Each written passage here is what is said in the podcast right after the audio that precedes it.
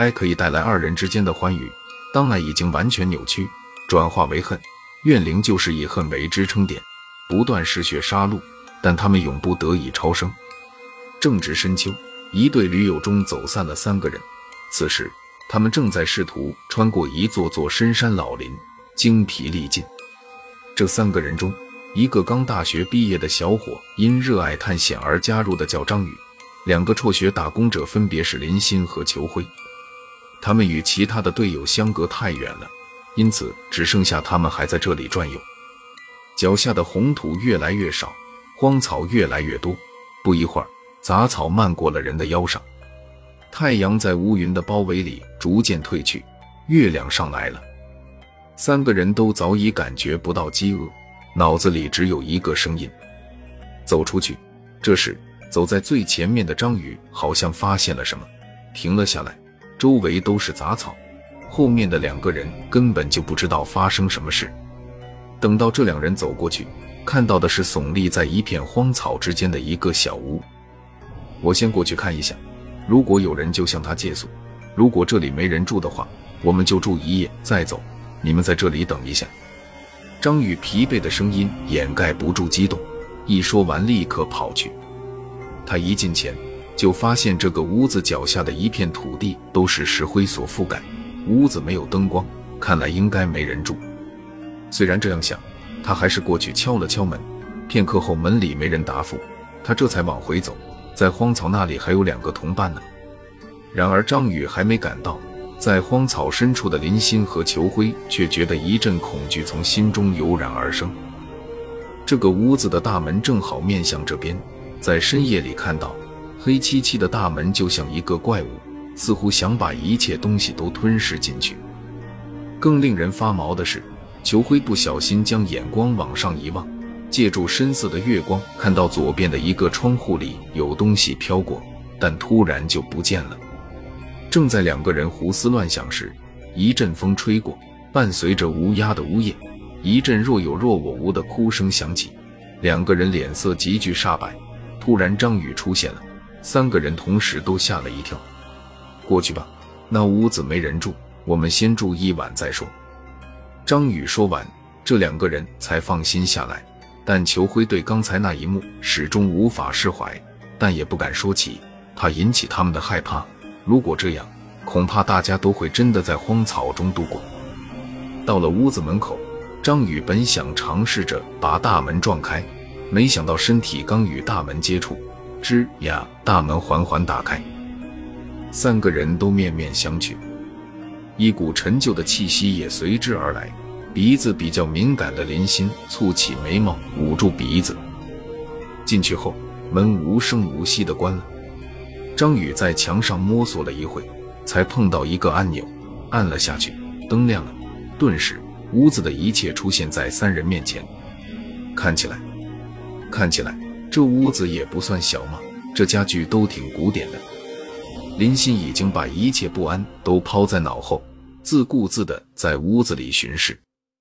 嗯，不过这些东西都别碰比较好，也不知道放了多久。你看，都有灰尘了。裘辉伸出手指头，在一张圆形的檀木桌子上试了一下。你们看，这里还有一张照片。张宇站在一个柜子那里。双眼紧盯着墙上的东西，那两个人也走了过去。那张照片上有两个人，看起来关系应该很不好。一个女的面无表情，虽然靠近一个男人，却眼光一直斜视别处。那个男人却不在乎，双手搂紧女人，脸上笑意十足。我说，这个女的该不会是小三之类的吧？她那么年轻，应该才二十多岁。你们看那个男的。看起来比他老很多。张宇冒出这句话，又笑起来了。林鑫和裘辉却感觉这张照片有些诡异，这个女的表情似乎已经生无可恋。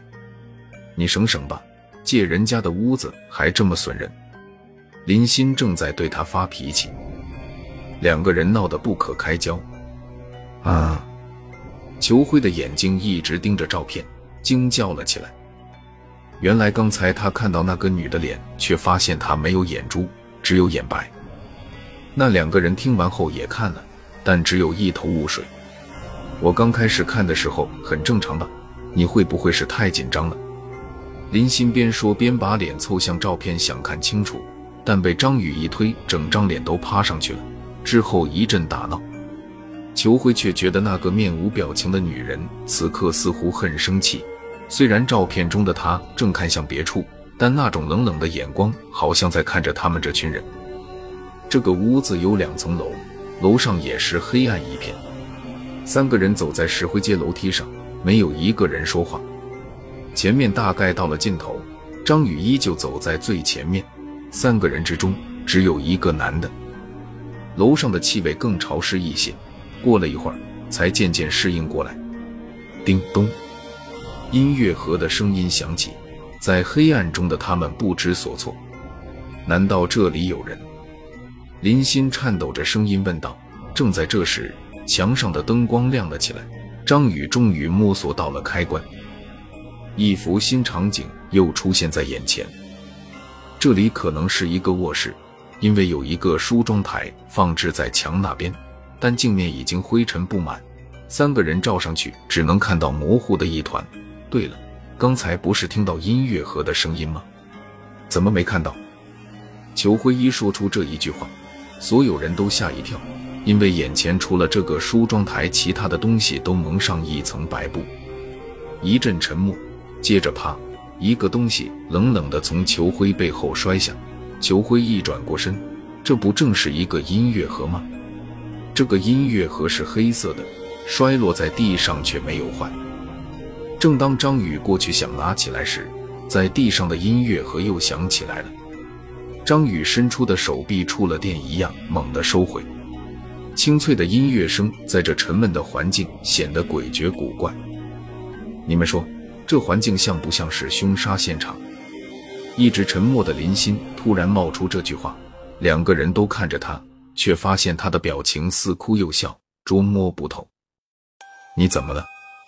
裘辉说出这一句话后，不敢再说别的，因为在模糊的镜面下，他看到一个跟照片上一样的女人，她所在的位置就是林鑫站的地方。这时灯管爆炸了，把三个人都着实吓了一大跳。离开这一层楼，走在楼梯上，林鑫一直在哼着一首歌。裘辉听出来了，跟音乐盒上的一样，月亮代表我的心。终于到达一楼了，三个人的心放下来，就这样睡在沙发上活地板。半夜，裘辉被张宇摇醒，刚想说什么就被制止了。灯光已经不亮了，但月色正浓，勉强看得清。两个人正在看着眼前的一幕。林鑫，不是，是一个女的，只看到背面，正在窗台那边抽烟。过了一会，她转过身来，脸上模糊不清，但那套服装正是林鑫的。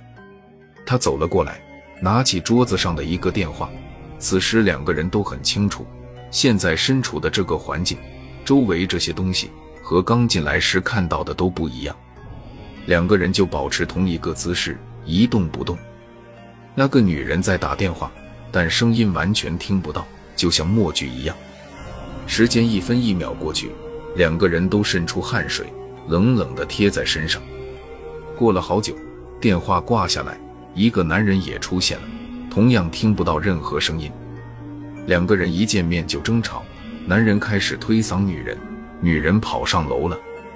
张宇和裘辉浑身汗毛直竖，一方面这里一切都变了。无缘无故跑来一个女人，听不见声音，突然出现的那个男人，跟照片里的一样。